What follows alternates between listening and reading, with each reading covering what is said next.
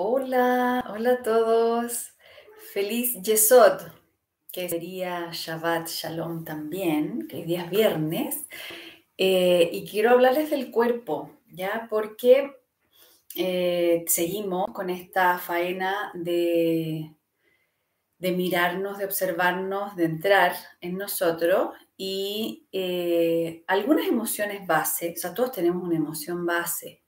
Eso significa que yo ante el descubrimiento de algo o ante eh, la apertura de una emoción, por el simple hecho de que me detengo a observarme, el cuerpo va a empezar a emitir un montón de señales que en la distracción del mundo que estamos acostumbrados a vivirlo totalmente zombie, no hacemos, ¿ya? Entonces, como los invitamos aquí con los guías a detenerse y a escucharse e incluso manifestar en un papel una escritura, eso provoca un proceso de detención. Entonces, algunas personas están somatizando en el cuerpo aquello que no pueden leer primero en un estado emocional. Nuestro cuerpo es nuestro mejor aliado. Cuando logramos saber equilibrarlo, hay muchas formas y hay muchos planos de ese equilibrio físico. Yo puedo tener un síntoma por ejemplo, voy a hablar desde mí. A mí mi guata me habla todo el tiempo.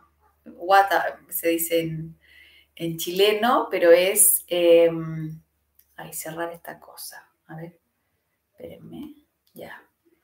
Em, es estómago, sistema digestivo. Entonces, cuando yo estoy eh, en un ámbito, yo estoy sanando, siempre nosotros por etapa de vida vamos a ir concentrándonos en sanar ciertas zonas, porque una batalla a la vez, ¿ya? Entonces, lo que estamos haciendo es que, por lo general, estamos dialogando con una zona del cuerpo o dos. Entonces, hay periodos en la vida en que yo somatizo en un área y después somatizo en otra, bajo otros órganos, otro sistema.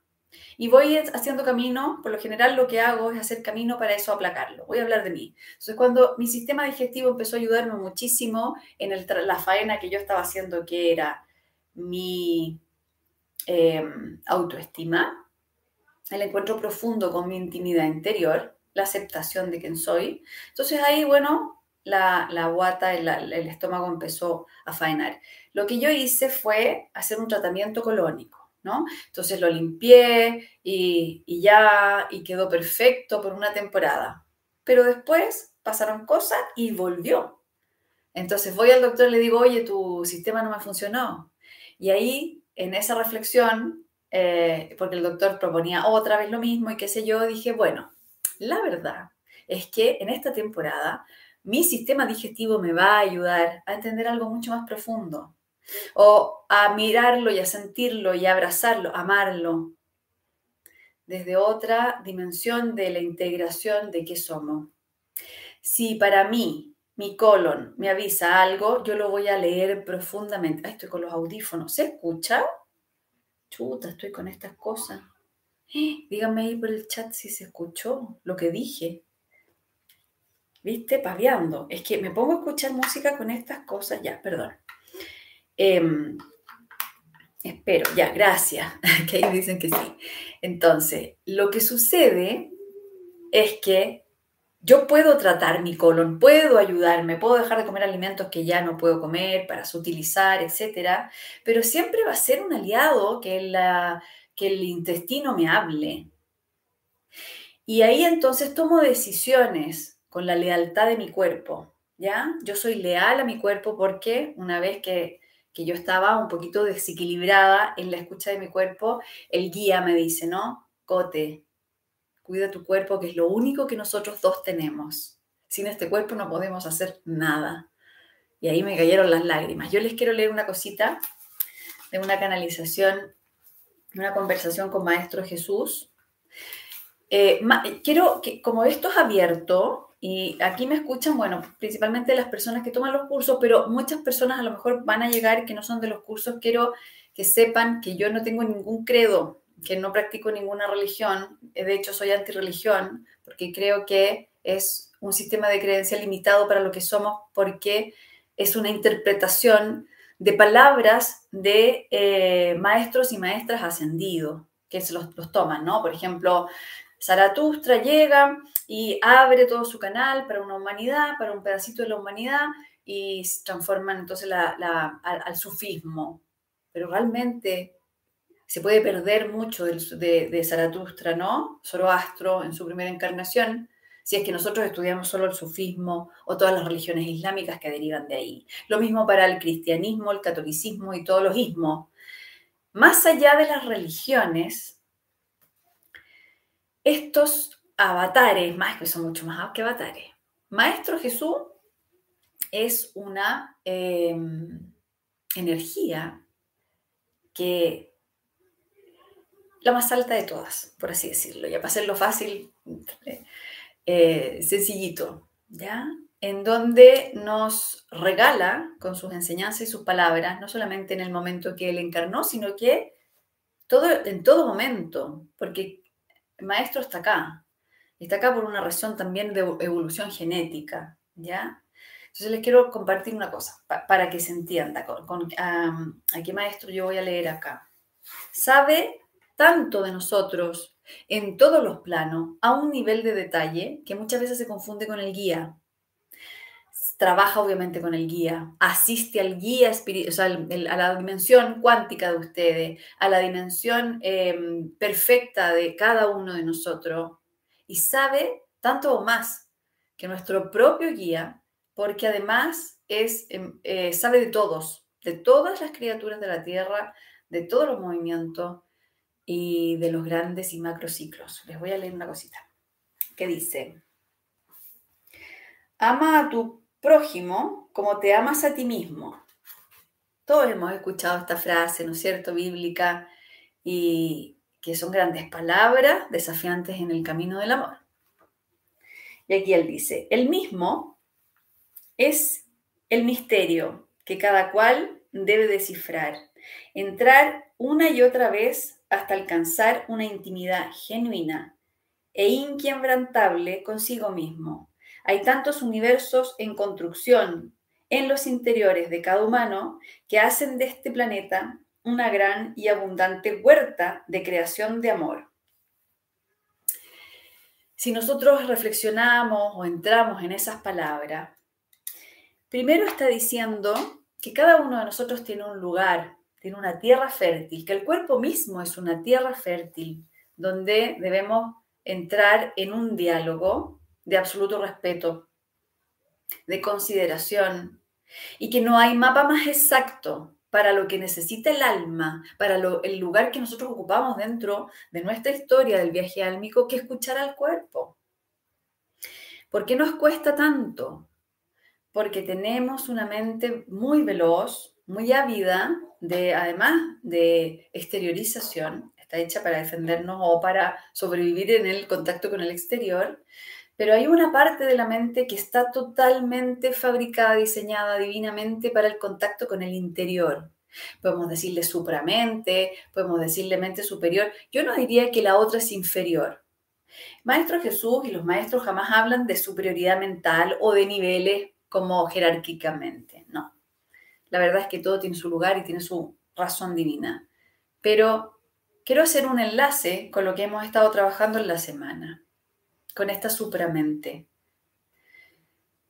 En, el judaísmo, que, que, deriva de muchas enseñanzas, ¿no es cierto?, que se construye de muchas enseñanzas del Maestro Jesús sin que lo quieran reconocer, porque para ellos no es maestro, pero no importa, para muchos sí.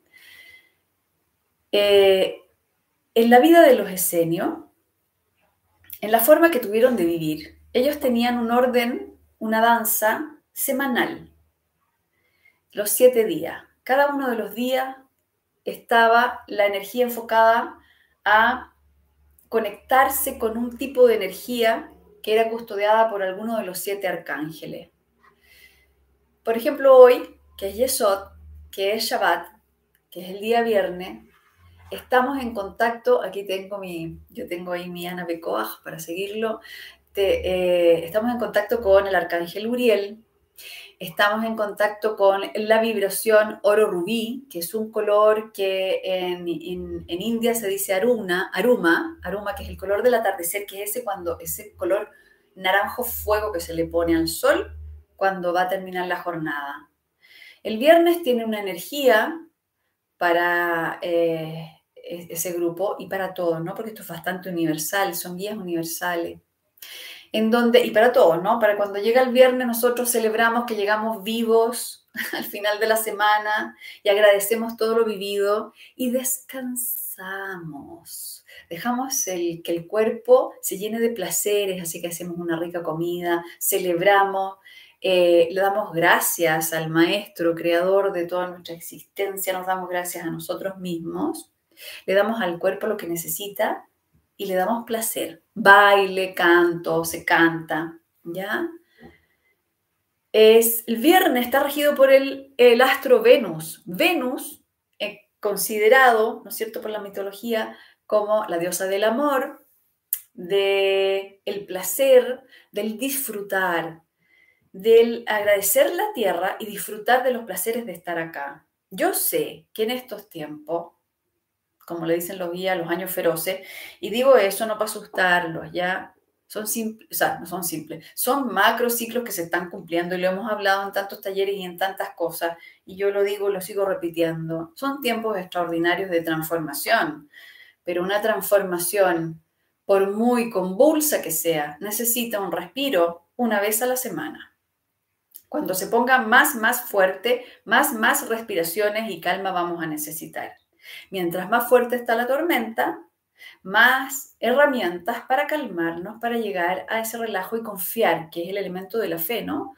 Está la cagada, pero puedo respirar, puedo calmarme con herramientas, con música, con la compartiendo, ¿no? Con los amigos, con la familia, con la gente que uno ama y que siente la confianza o la intimidad como para derribar el cuerpo.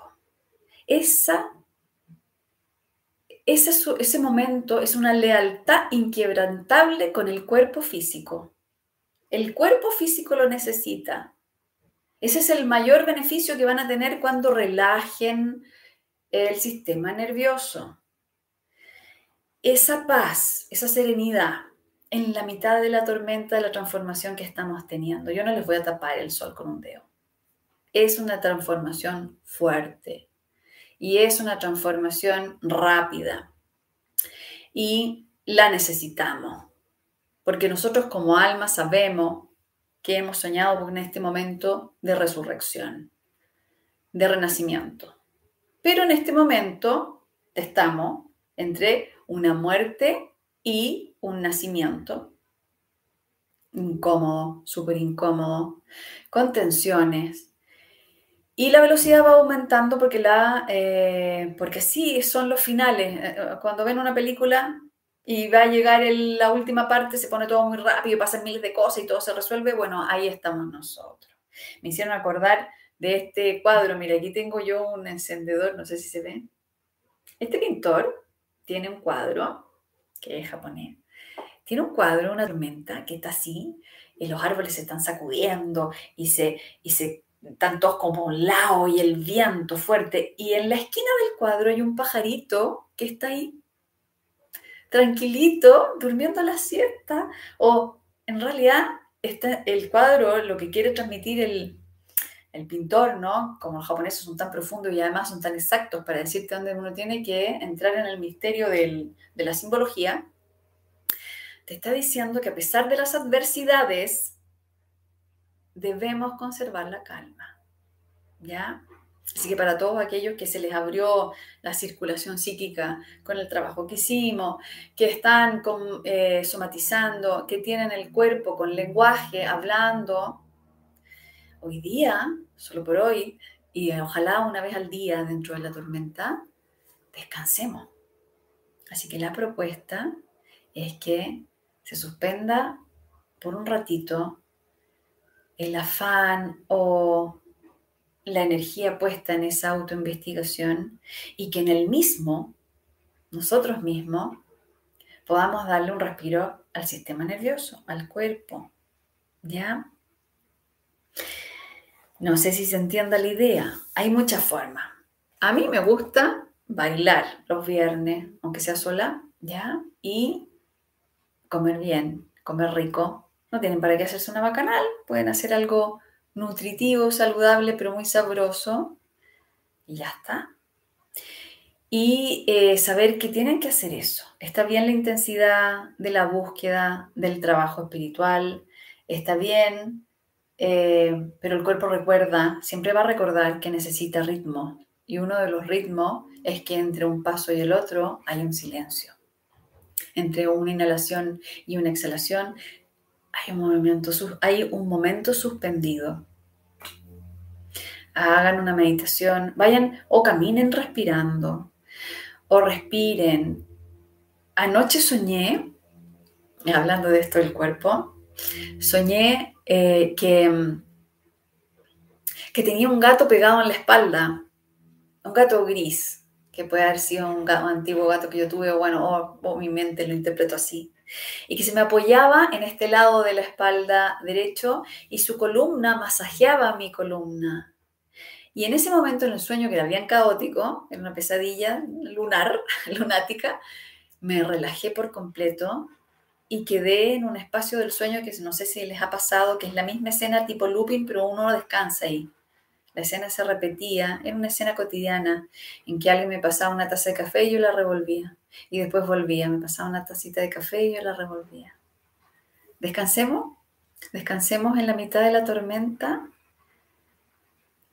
porque lo necesitamos, porque somos rítmicos, porque somos mamíferos, somos cuerpo y nuestra biología tiene una inteligencia que nosotros debemos abrirle el paso. Siempre. El cuerpo y sus señales están primero, siempre. Y así pueden integrar todo lo que vivieron, todo lo que pensaron, de una forma real.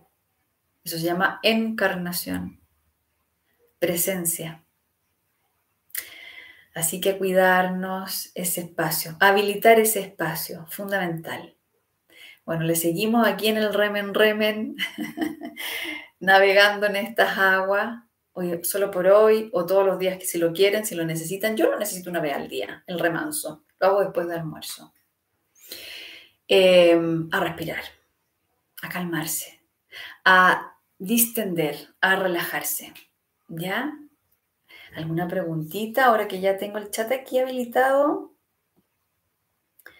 Porque antes no lo podía ver. La cosa está rodando aquí, no se me quedó parada como el otro día. Tengo los numeritos que van avanzando. Ay, desde Alemania. Hola Tania, linda desde Alemania. Ya, a ver. Ay, la Natalia Vidal, qué linda ya. Y la doctora, besitos a la Nati y a todos. Bueno, eh, descansemos. Shabbat Shalom, que tengan una hermosa eh, celebración. Algunos, bueno, mm, si no les hace sentido el Shabbat, bueno, pueden hacer cualquier tipo de celebración de que estamos vivos y que podemos eh, darle, regalarle a nuestro cuerpo un montón de amor. Besito.